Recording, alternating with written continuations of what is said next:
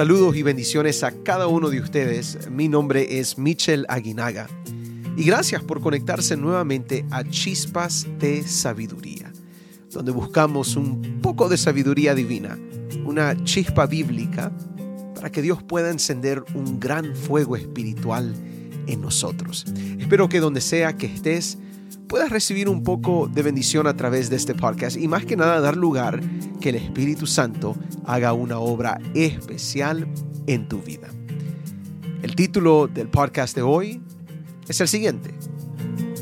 El verdadero problema con la Navidad. Hoy.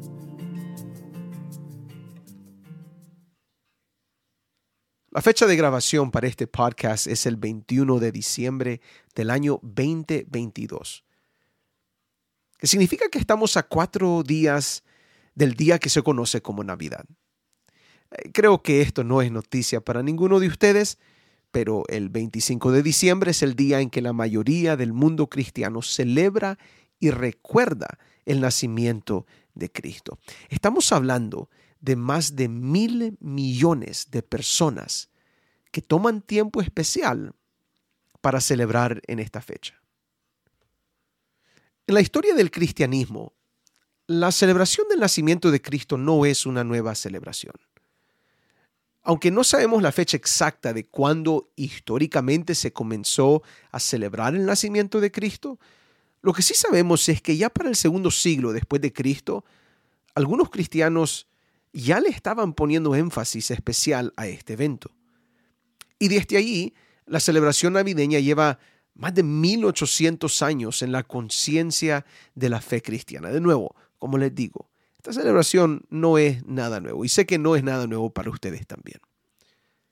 A través de la historia, la forma en que se ha celebrado la Navidad ha variado y al principio de esta celebración también la fecha pero eventualmente se llegó a reconocer el 25 de diciembre como la fecha asignada a esta celebración, aunque no se nos ha revelado la fecha exacta del nacimiento de Jesús en la Biblia. Ahora, seamos claros en este momento. Estamos un 99% seguros de que Jesús no nació el 25 de diciembre, especialmente cuando vemos la evidencia bíblica del nacimiento de Jesús. Pero de igual manera, estamos 100% seguros que ninguna otra fecha sería perfectamente apropiada tampoco, porque de nuevo no hay nada en la Biblia que nos indique la fecha. Lo que sí podemos decir a la luz de la Biblia es que sin saber la fecha exacta, sabemos que el nacimiento de Jesús fue un evento celebrado. De acuerdo con la Biblia, en Lucas capítulo 2, versículo 10, el ángel que anunció el nacimiento de Jesús a algunos pastores les dijo lo siguiente, no temáis, porque yo os doy nuevas de gran gozo, que será para todo el pueblo, que os ha nacido hoy en la ciudad de David un Salvador, que es Cristo el Señor. Quiero que notes esto. La noticia del nacimiento de Jesús se describe como nuevas de gran gozo. Y no solo para ellos, los pastores que escuchaban estas palabras, sino para todo el pueblo, dice el ángel, es decir, para todas las personas. Y en ese momento, cuando el ángel termina de anunciar el nacimiento de Jesús, Lucas capítulo 2, versículos 13 y 14 dice, repentinamente apareció con el ángel una multitud de las huestes celestiales que alababan a Dios y decían, gloria a Dios en las alturas y en la tierra paz, buena voluntad para con los hombres. ¿Ya ves? Momento de celebración, momento de canto, de adoración, de cantatas y coros celestiales. La celebración del nacimiento de Jesús en la Biblia es indudable. Y cómo no, en ese momento había nacido el Salvador, el Salvador de todo el mundo, Cristo Jesús. Yo supongo que hasta aquí no tenemos ningún problema. ¿Nació Jesús? Sí, nació. ¿La celebración del nacimiento de Jesús se encuentra en la Biblia? Absolutamente. Fue un día de gozo y de felicidad, una noche de gozo y de felicidad, sin duda. Pero Aunque supongo que ni tú ni yo tenemos problemas con lo que la Biblia dice acerca del nacimiento de Cristo, pareciera que la celebración navideña se vuelve un punto más controversial cada año. Y yo no estoy hablando de controversias entre aquellos que creen en la Biblia como la palabra de Dios y aquellos que niegan a Dios por completo. No, las discusiones suceden entre cristianos, suceden dentro de iglesias, de comunidades de fe, eh, entre personas que creen que el nacimiento de Cristo fue especial, pero no están de acuerdo sobre la celebración de hoy en día. Y estas discusiones básicamente se concentran en la fecha del nacimiento de Jesús, las raíces y conexiones paganas de la fecha del 25 de diciembre y algunas prácticas tradicionales como la puesta y decoración de un árbol de Navidad y sus raíces y conexiones paganas también. Ahora, para estas alturas, yo supongo que tienes algún punto de vista sobre esto y supongo que ya tienes opinión sobre la relación o la ausencia de relación al paganismo que tiene esta fecha. Pero ahí no se encuentra el verdadero problema de la Navidad. No se encuentra en la pregunta del paganismo, del papel de la tradición o, o, de los sucesos históricos en el cristianismo, o quién instituyó la Navidad, o nada de eso. Te prometo, que esas discusiones nunca van a concluir, siempre van a ser asuntos complicados. Es más, nunca se han resuelto en casi dos mil años de cristianismo. No, allí no se encuentra el verdadero problema de la Navidad. El verdadero problema de la Navidad hoy en día se encuentra en las grandes discusiones pleitos, críticas y contiendas que producen estos asuntos cuando no estamos de acuerdo.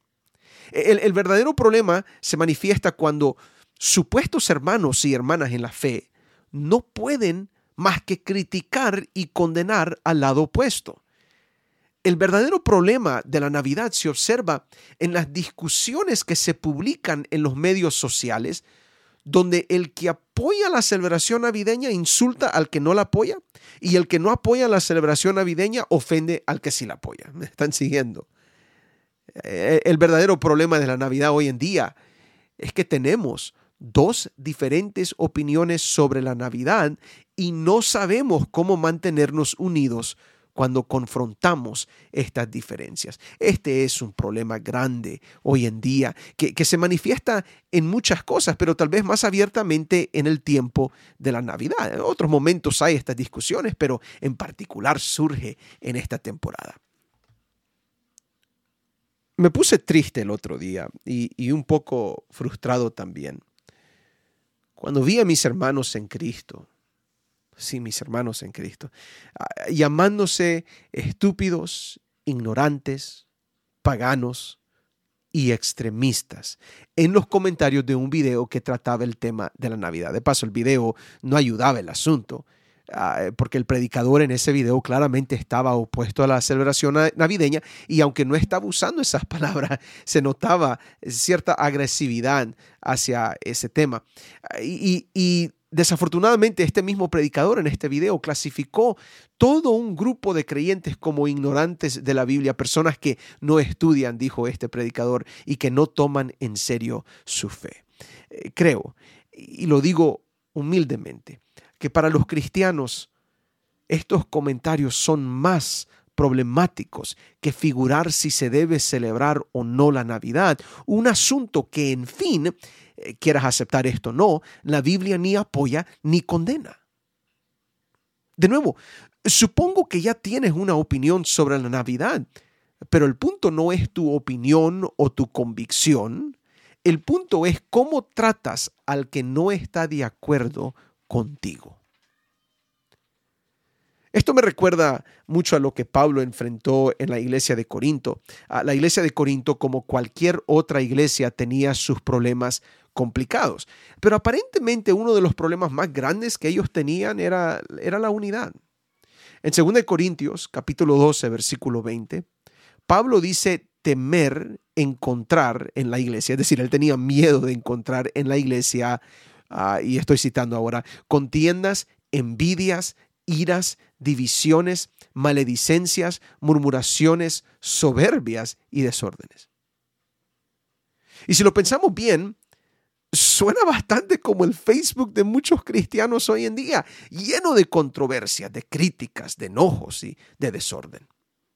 Y Pablo parece haber escrito varias cartas a esta iglesia tratando de solucionar las divisiones que había entre ellos. Tenemos el registro de dos de esas cartas, pero era un problema que existía grandemente en la iglesia de Corintios. Ahora, en Primera de Corintios, en esa primera carta que tenemos a, la iglesia de Corintios, en el capítulo 11, Pablo dice algo muy curioso acerca de un problema divisivo en esta iglesia concerniente a la cena del Señor. Les escribe en el capítulo 11, en el versículo 17 de Primera de Corintios. Pero al anunciaros esto que sigue, no os alabo, porque no os congregáis para lo mejor, sino para lo peor.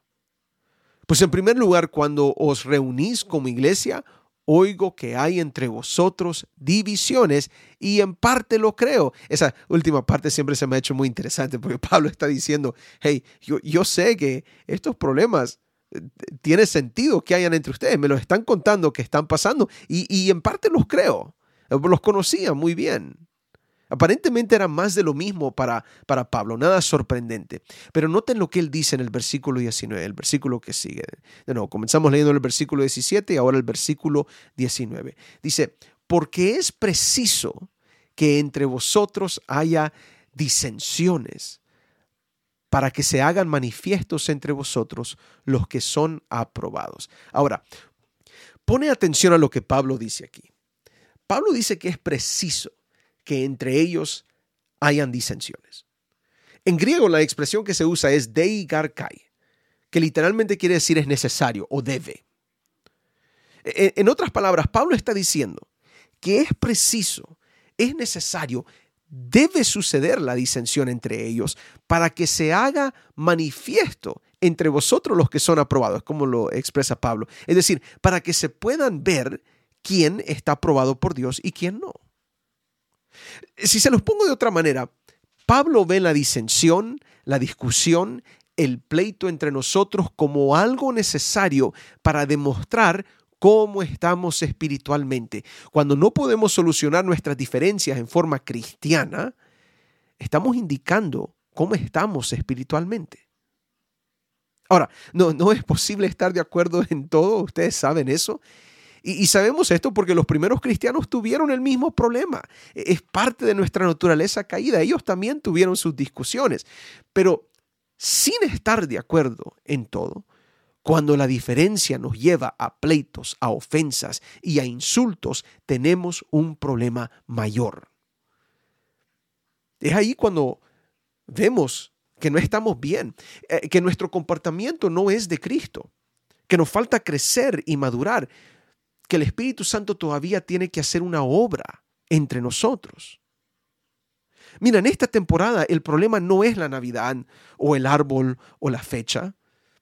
Siempre van a haber diferentes opiniones acerca de esto. El problema más grande es cómo nos tratamos cuando discutimos estos asuntos. Y el que sigue a Jesús, el que se llama cristiano, reconoce que la unidad se puede alcanzar a pesar de las diferencias. Me gusta cómo lo escribe acerca de este asunto, cómo escribe Elena de Guay. Miren este comentario, escrito en 1891 ah, en, en una de sus cartas. Dice, todos tienen su individualidad. Y esta no puede sumergirse en otra. Si bien esto es cierto, si permanecemos en Cristo como la rama está unida a la cepa madre, la vid viviente, hay diversidad, pero unidad en esta diversidad. Mientras somos uno en Cristo Jesús, estamos respondiendo la oración de Cristo. Uno con Cristo como Él es uno con el Padre. Y noten, en otra parte, ah, en el Review and Herald, en noviembre 9, 1897, ella escribe lo siguiente, la unión de los pámpanos entre sí y con la vid los constituye en unidad. Pero esto no significa uniformidad en todo. La unidad en la diversidad es un principio que impregna toda la creación. Si bien hay una individualidad y variedad en la naturaleza, hay una unidad en su diversidad, porque todas las cosas reciben su utilidad y belleza de la misma fuente. Capta lo que está diciendo Elena de White. unidad en la diversidad, no en la uniformidad, es decir, en hacer todas las cosas de la misma manera. Eh, no hay necesidad de eso, pero unidad a pesar de que somos diferentes. Ahora, déjame aclarar un punto porque de repente alguien lo va a decir. Bueno, pero es que hay cosas que no podemos ah, ser diferentes, la verdad es la verdad. Y hay cosas que son claras. Cuando la Biblia claramente expresa un no o una prohibición, hay que entender que esa es un no y una prohibición. Pero cuando la Biblia está en silencio, como en este asunto de la Navidad, ah, tenemos que pensar cómo estamos tratando este asunto. Termino con las palabras del apóstol Pedro. En esta temporada donde cada año regresamos a la misma discusión, piensa en las siguientes palabras que se encuentran en 1 de Pedro capítulo 3 versículos 8 al 12. Dice Pedro, en fin, sed todos de un mismo sentir, compasivos, amándoos fraternalmente, misericordiosos, amigables. No devolváis mal por mal, ni maldición por maldición, sino por el contrario, bendiciendo, sabiendo que fuisteis llamados a heredar bendición. Porque el que quiere amar la vida y ver días buenos, refrene su lengua del mal, y sus labios no hablen engaño. Apártese del mal y haga el bien. Busque la paz y sígala, porque los ojos del Señor están sobre los justos y sus oídos atentos a sus oraciones, pero el rostro del Señor está contra aquellos que hacen el mal. Piensa en estas palabras, no solo en esta temporada, pero en cada temporada donde trae estas discusiones. Y creo que el consejo bíblico siempre, siempre será mejor. Dios te bendiga. Hasta la próxima.